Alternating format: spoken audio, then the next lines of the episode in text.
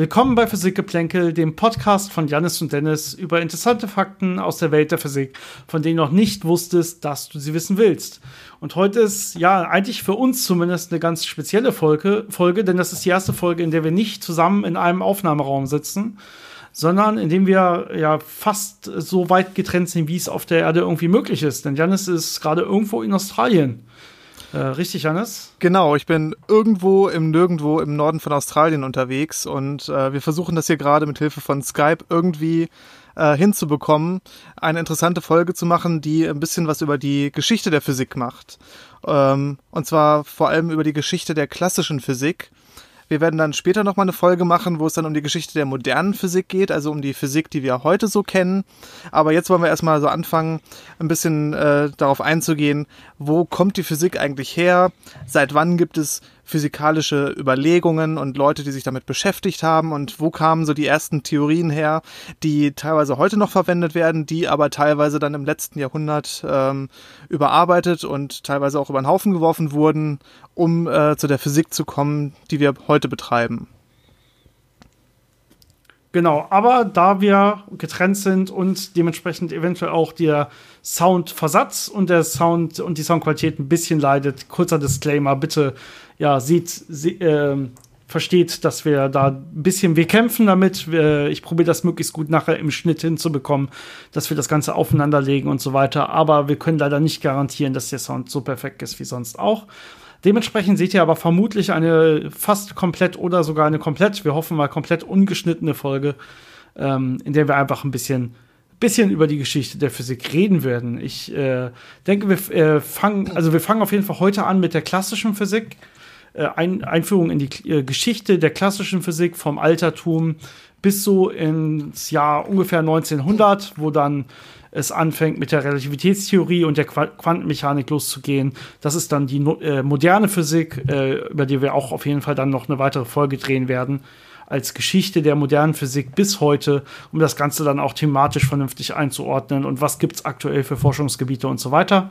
Darum soll es aber heute nicht gehen, sondern eher ja, wie begann das Ganze überhaupt und wie sind wir da hingekommen, wo wir heute sind? Janis, vielleicht willst du starten. Ja, ähm, ich glaube, ich fange mal ganz, ganz vorne an. Ähm, Menschen haben sich immer schon gefragt, äh, wie funktionieren eigentlich Dinge, warum passieren Dinge und ähm, kann ich das verstehen? Und ähm, das erste Mal, wo man diese Phänomenologie, also das Beschreiben von Dingen und das Beobachten von Dingen äh, ein bisschen äh, ausführlicher gemacht hat, war so im Altertum bei den alten Griechen und zu der Zeit, wo man zum Beispiel äh, Sterne beobachtet hat und Planeten beobachtet hat, also erkannt hat, dass sich da was bewegt, aber auch so äh, Gesetze von Archimedes äh, entdeckt hat, so dass das Auftrieb existiert und ähm, ja halt so Bewegungsgesetze äh, beschrieben.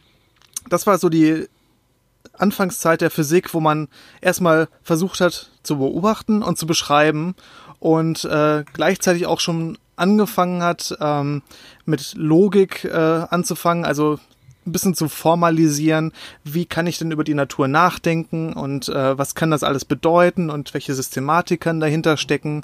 Aber es war halt alles noch sehr äh, phänomenologisch. Das heißt, man hat versucht, erstmal zu beschreiben, was passiert eigentlich in der Natur.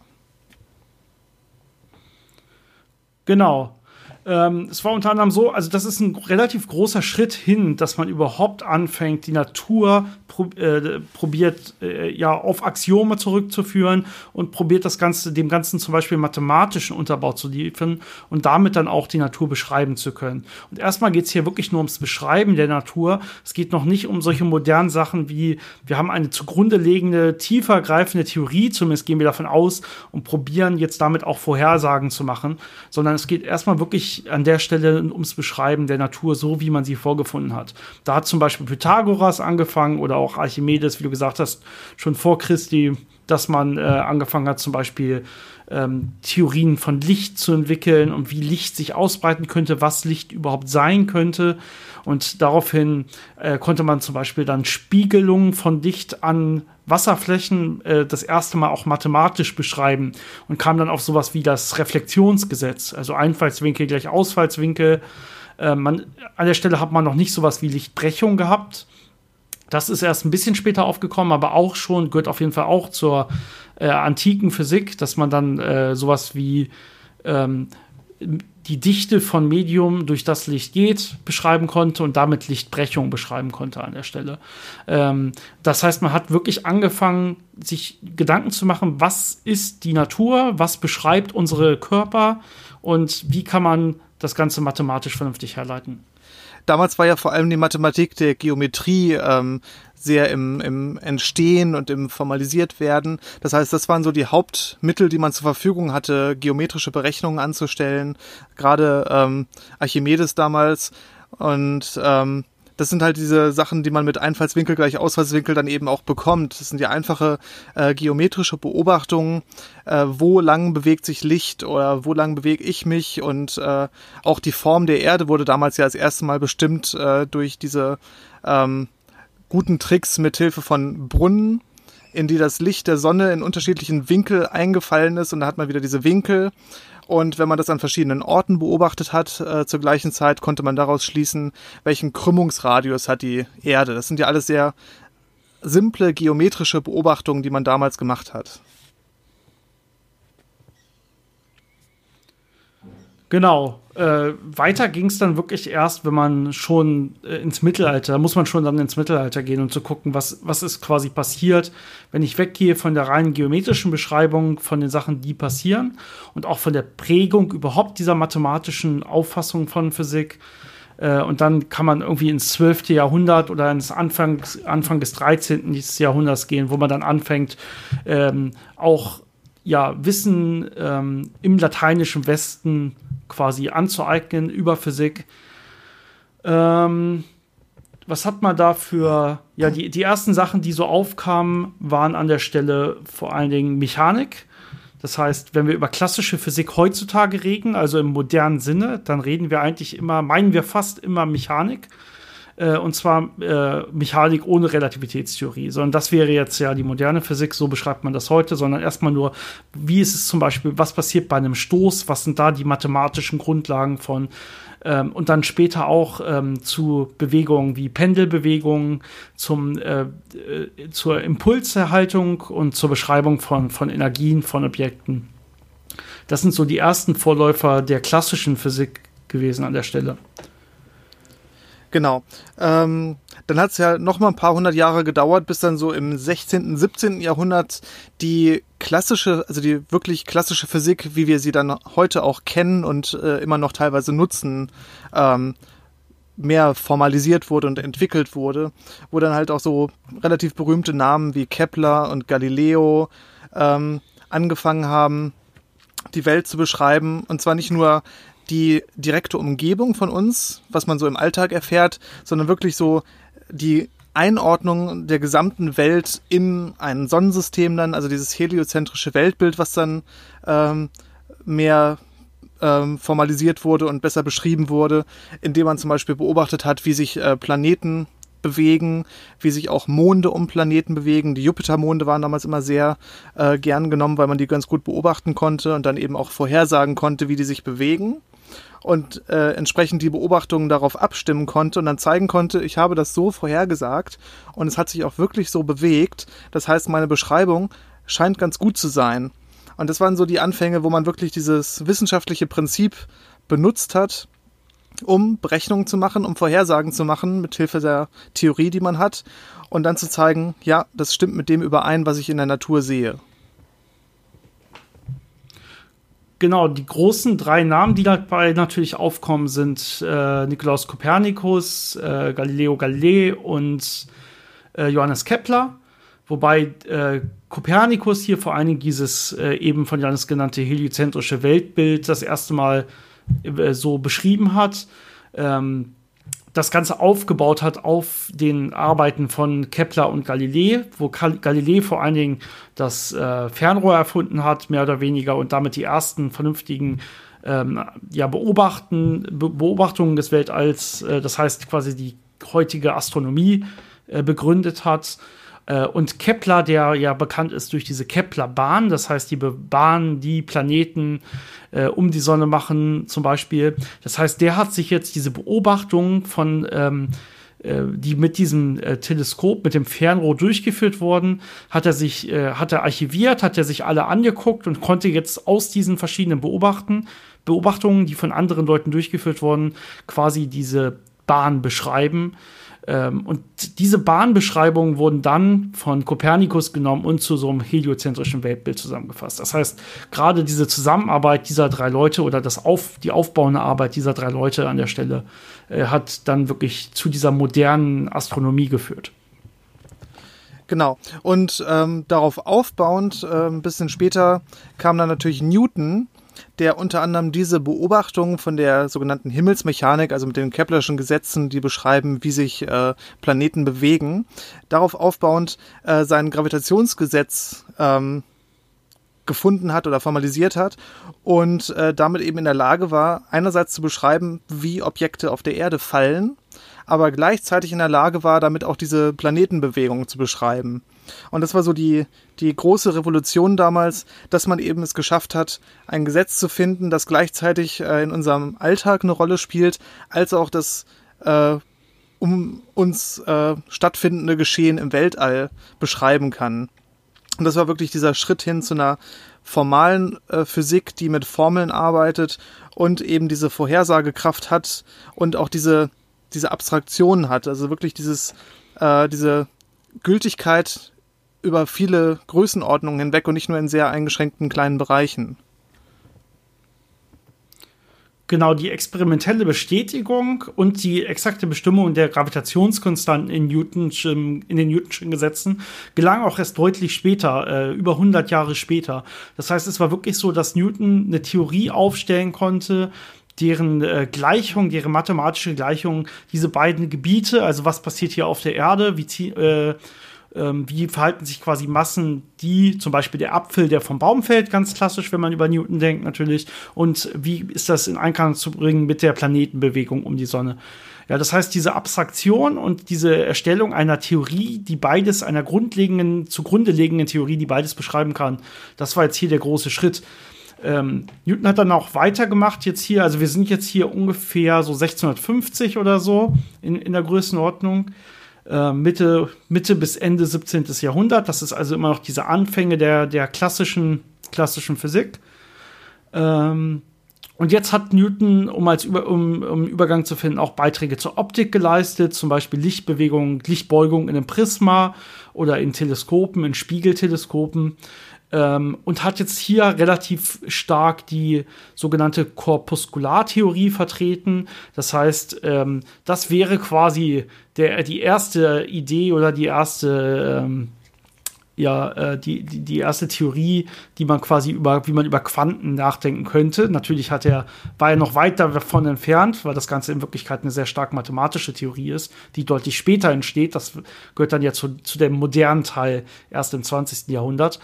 Ähm, aber er hat sich Licht wirklich an der Stelle als Korpuskeln, also als kleine Punktteilchen vorgestellt ähm, und damit probiert, auch Brechung und äh, Spiegel. Ähm, äh, und so weiter zu erklären. Im Gegensatz dazu äh, war Christian Huygens, der letztendlich die Wellenoptik begründet hat, weil äh, mit seinen Experimenten, die er gemacht hat, ähm, sich Licht halt äh, wellenartig ausbreitet. Und jetzt ist natürlich die große Frage, wer von beiden hat letztendlich recht. Und äh, wer richtig aufgepasst hat, weiß natürlich, beide haben teilweise recht, denn Licht hat ja Eigenschaften sowohl von Welle als auch von Teilchen. Äh, das kann man äh, dann erst wirklich weiter erklären und beschreiben, wenn man zur Quantenmechanik geht, wann es jetzt genau welche Eigenschaften hat und so. Aber interessant, dass das da jetzt zum ersten Mal aufkam, äh, Ende ähm, des, des 17. Jahrhunderts an der Stelle. Äh, und Christian Huygens hier mit seinen Theorien die vorhersagen, dass äh, Elementarwellen an jedem Punkt einer Welle entstehen und sich damit dann auch Interferenz und solche Effekte erklären konnte, die man sich vorher nicht erklären konnte. Wichtig äh, in dieser Entwicklung war natürlich auch, dass die mathematischen Werkzeuge, um eben diese Theorien zu formalisieren und äh, Vorhersagen und Berechnungen zu machen, äh, immer weiterentwickelt wurden. Und ein großer Meilenstein waren damals äh, Newton und Leibniz, die die Infinitesimalrechnung erfunden haben, also die äh, Fähigkeit, Ableitungen und Integrale zu berechnen, weil das eben äh, die Fähigkeit verleiht, ähm, Dynamik in Systeme, in mathematische Systeme hineinzubekommen. Das heißt, ähm, wenn ich eine Ableitung habe, kann ich äh, Systeme beschreiben, die sich zeitlich verändern oder die sich räumlich verändern und eben auch diese Art der Veränderungen beschreiben. Und das war ein äh, wahnsinnig großer Fortschritt damals, äh, diese Werkzeuge äh, zusätzlich zur einfachen Geometrie zur Verfügung zu haben, um eben diese Berechnungen zu machen. Ein ähm, bisschen später kam dann. Genau, da ist vor allem. Bitte. Ein bisschen später kamen dann noch andere Mathematiker dazu, wie Lagrange, ähm, die dann andere mathematische Werkzeuge ähm, erfunden haben, die dann noch darüber hinausgehen und sehr mächtig waren. Da kannst du ja vielleicht noch ein bisschen was dazu erzählen.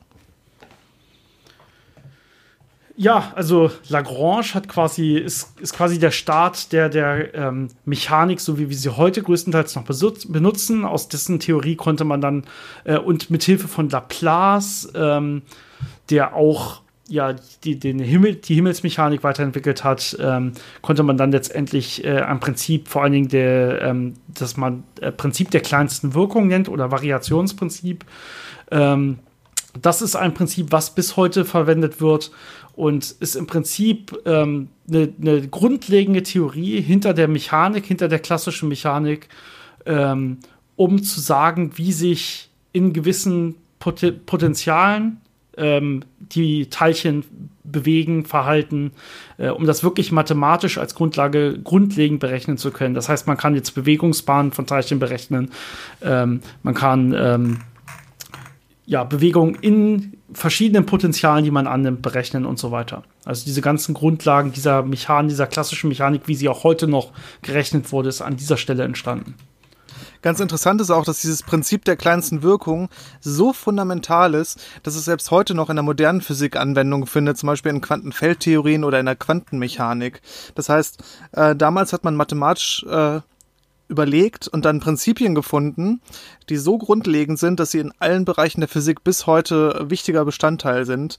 Und das ist, äh, denke ich, schon einer der großen Schritte damals gewesen, wo man wirklich aus dieser noch anfänglich sehr, ja, sehr einfachen Physik herausgekommen ist und wirklich äh, in Richtung einer, einer äh, fortgeschrittenen theoretischen Physik gegangen ist, wo man dann auch entsprechend äh, schon wesentlich mehr Grundlagenwissen haben musste, um da als Physiker in Erscheinung zu treten.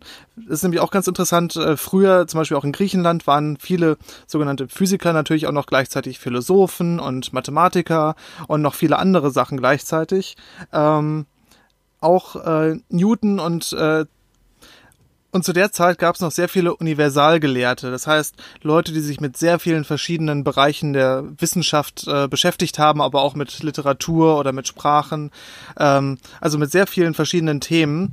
Und äh, diese Zeit dann, ähm, wo diese mathematische Formalisierung viel stärker begann, wurde auch eben die Zeit, wo es schwerer wurde, über so viele Gebiete, so viele Themen so tief Bescheid zu wissen, dass dann äh, erstmals äh, vermehrt Leute, ähm, die wirklich dann Physiker wurden oder Naturwissenschaftler wurden, ähm, sich äh, vor allem mit dem äh, mit den Sachen beschäftigt haben, weil man dann wesentlich mehr Vorwissen mitbringen musste, sich wesentlich mehr einlesen und einarbeiten musste, um eben ein gewisses Wissen da zu haben und gewisse Fähigkeiten zu haben, um neue Sachen herauszufinden oder äh, große Beiträge leisten zu können. Und man musste sich vor allen Dingen auch das erste Mal teilweise entscheiden, ob man eher experimenteller Physiker oder theoretischer Physiker sein will.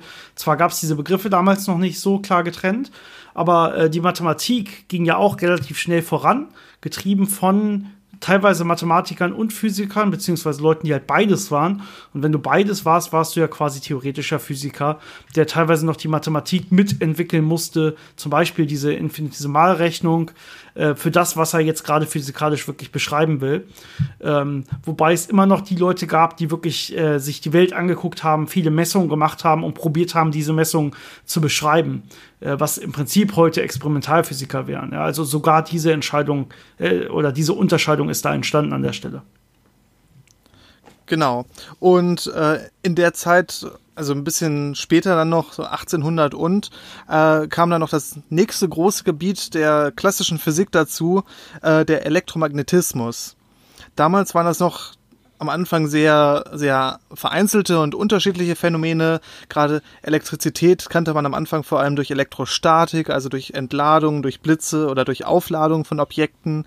Ähm, dann fing man auch an, irgendwann äh, Spannungsquellen zu bauen, also einfache Spannungsgeneratoren und äh, davon völlig losgelöst am Anfang noch hatte man Magnetismus entdeckt. Das kannte man schon wesentlich früher, dass bestimmte Materialien Eisen zum Beispiel angezogen haben und äh, da fing dann so auch wieder dieses Formalisieren an, dass man diese Beobachtungen hatte ähm, und dann herausgefunden hat, dass zum Beispiel äh, da, wo ein Strom ist, auch ein Magnetfeld ist und äh, damit eben dann wieder äh, von diesen einfachen Beobachtungen zu einer komplexen Theorie hingekommen ist, ähm, die am Ende alles vernünftig mathematisch zusammen beschrieben hat und eben Vorhersagen gemacht hat, die man dann wieder überprüfen konnte und die man immer und immer wieder überprüfen konnte und dann sagen konnte, anscheinend beschreibt das jetzt unsere äh, elektromagnetische Welt so gut, dass wir sagen, ah ja, das ist unsere Theorie, die wir dafür gefunden haben.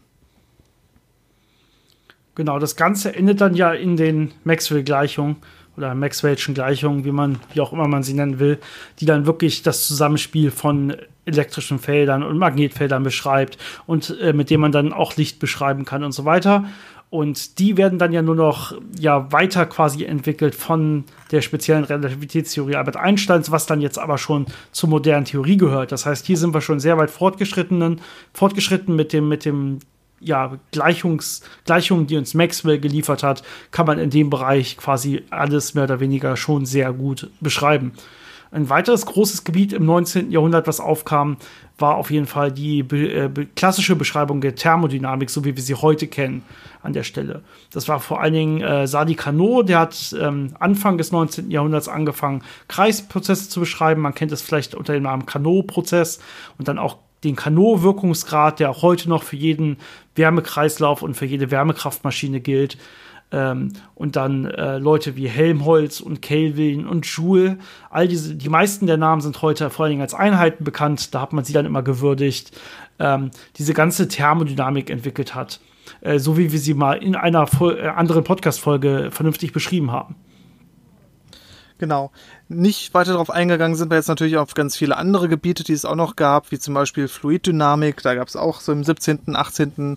und 19. Jahrhundert sehr große Entwicklungen, wie man vernünftig äh, die, äh, das Verhalten von Flüssigkeiten beschrieben hat und äh, auch die Ausbreitung von Schall zum Beispiel. Das war auch ein sehr großes Thema.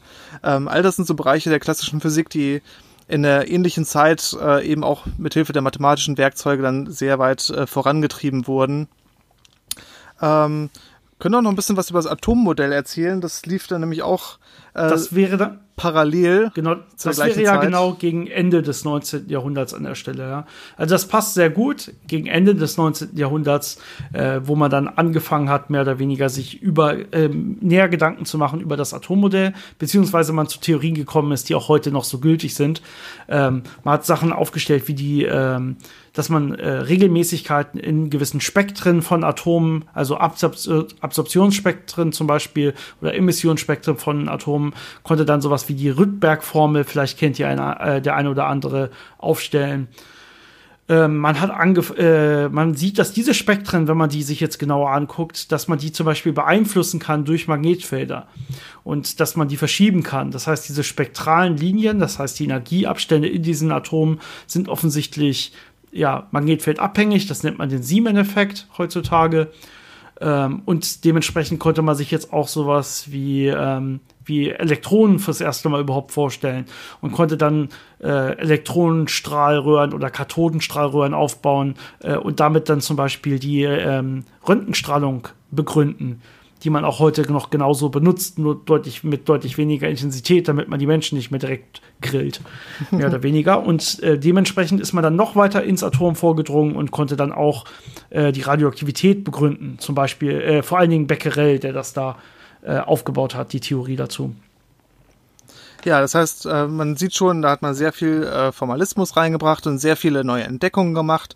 Und das führte dann dazu, dass Ende des 19. Jahrhunderts viele oder auf jeden Fall einige Physiker der Meinung waren, jetzt hat man alles erklärt, jetzt hat man alles entdeckt, man versteht alles, ähm, die Physik arbeitet noch ein paar kleine Details aus, aber im Großen und Ganzen ist das alles soweit verstanden. Es gab zwar noch so ein paar Kleinigkeiten, also aus deren Sicht Kleinigkeiten, die dann vielleicht noch zu lösen wären, die sich dann aber später, und das wird dann in der nächsten Folge Hauptthema sein, herausgestellt haben als fundamentale Probleme, die gezeigt haben, dass man eben noch lange nicht am Ende war, sondern dass man noch sehr, sehr viel äh, herausfinden konnte und musste, um eben dahin zu kommen, wo man heute ist.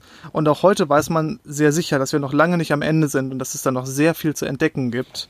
Das heißt, das war so, so, so ein bisschen so ein abgeschlossener Zeitraum, wo man dachte, jetzt haben wir alles beschrieben, das ist die klassische Physik.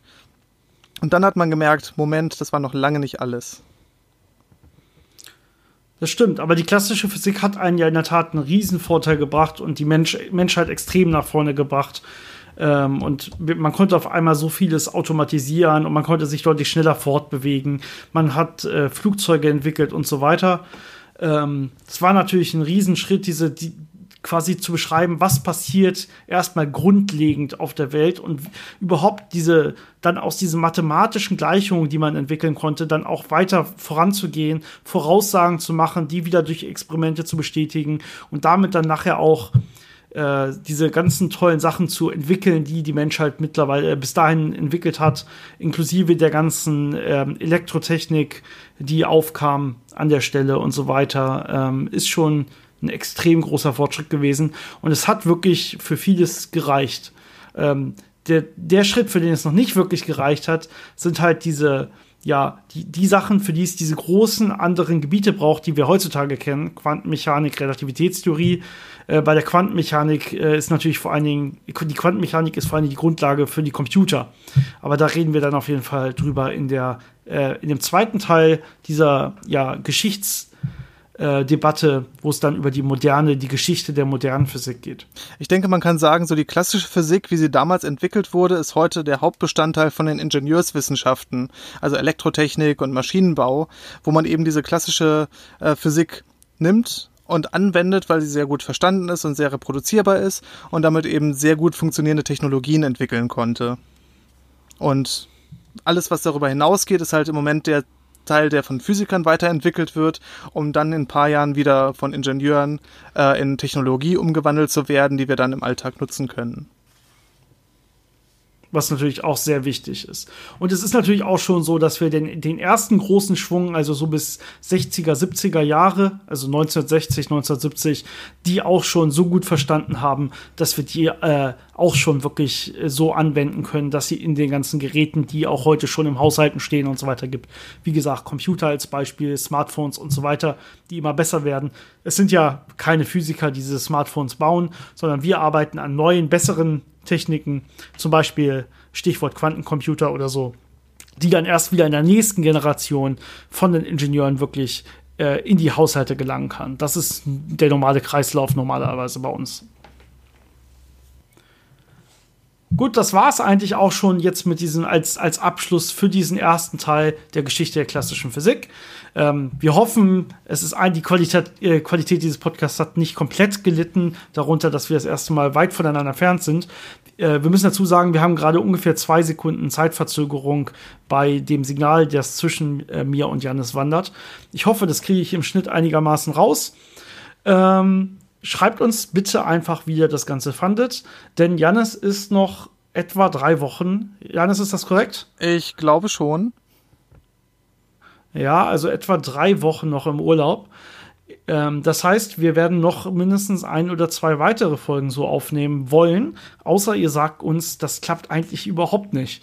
Äh, dann lasst uns das wissen, dann werden wir eine kurze Pause einbauen und danach vielleicht ein bisschen, bisschen aufholen oder so. Ähm, oder sagt uns, was wir besser machen können an der Stelle. Ansonsten, wie immer, gerne Fragen zu unseren Podcast-Themen oder allgemein zu physikalischen Themen, die euch interessieren, an unsere E-Mail-Adresse physikgeplänkel.gmail.com. Physikgeplänkel zusammengeschrieben, Geplänkel mit AE. Ähm, die E-Mail-Adresse findet ihr natürlich auch in den Show Notes zu diesem Podcast. Äh, ansonsten folgt uns bitte wie immer auf Facebook, auf Instagram äh, und ihr könnt uns auch da gerne Fragen schicken, uns eine Nachricht schicken und so weiter. Da werden wir auch immer möglichst schnell antworten drauf. Ähm, wir würden auch gerne immer am Anfang des Podcasts eure Fragen mit beantworten. Ähm, ihr habt uns aber schon länger keine Fragen mehr geschickt, in der Tat. Äh, ich hoffe, das liegt daran, dass wir die Sachen so gut erklären und ähm, weniger daran, dass ihr weniger mit uns kommunizieren wollt. Also, das soll ein wirklicher Aufruf sein. Wir, uns erreichen zurzeit nicht mehr so viele Nachrichten. Das heißt, ihr kommt mit eurer Frage auch durch. Schreibt uns eure Ideen, eure Theorien, eure ja, Fragen zur Physik, zur modernen Physik, zu alten Podcast-Folgen. Und wir werden auch im Podcast auf eure Fragen antworten, wenn ihr das wünscht. Wenn ihr das nicht wünscht, schreibt uns das dazu, dann antworten wir einfach direkt in der Nachricht zurück. Ähm, ansonsten würde es uns super helfen, wenn ihr den Podcast, wenn er euch gefällt, an eure ähm, Freunde und Mitmenschen äh, verbreiten würdet, wenn ihr ihn teilen würdet. Ähm, das hilft uns enorm. Wir verdienen damit überhaupt nichts. Wir machen das nur zu eurer Unterhaltung. Wir schalten keine Werbung oder so. Dementsprechend, ja, würde uns das sehr helfen und wir hoffen weiterhin, dass wir euch einen großen Mehrwert liefern können. Und dann sehen wir uns hoffentlich nächste Woche dann mit dem Teil über die moderne Physik. Bis, also Physik angefangen mit der Relativitätstheorie Einsteins bis heute und wie das Ganze im Rahmen zu setzen ist. Was für aktuelle Forschungsgebiete haben wir? Äh, was ist da besonders interessant und so weiter. All das planen wir dann auf jeden Fall mit reinzunehmen. Dann sage ich nur von meiner Seite aus Deutschland ähm, noch eine schöne Woche, viel Vergnügen und übergebe das Schlusswort an Janis. Ja, auch aus Australien eine schöne Woche und äh, hoffentlich bis zum nächsten Mal.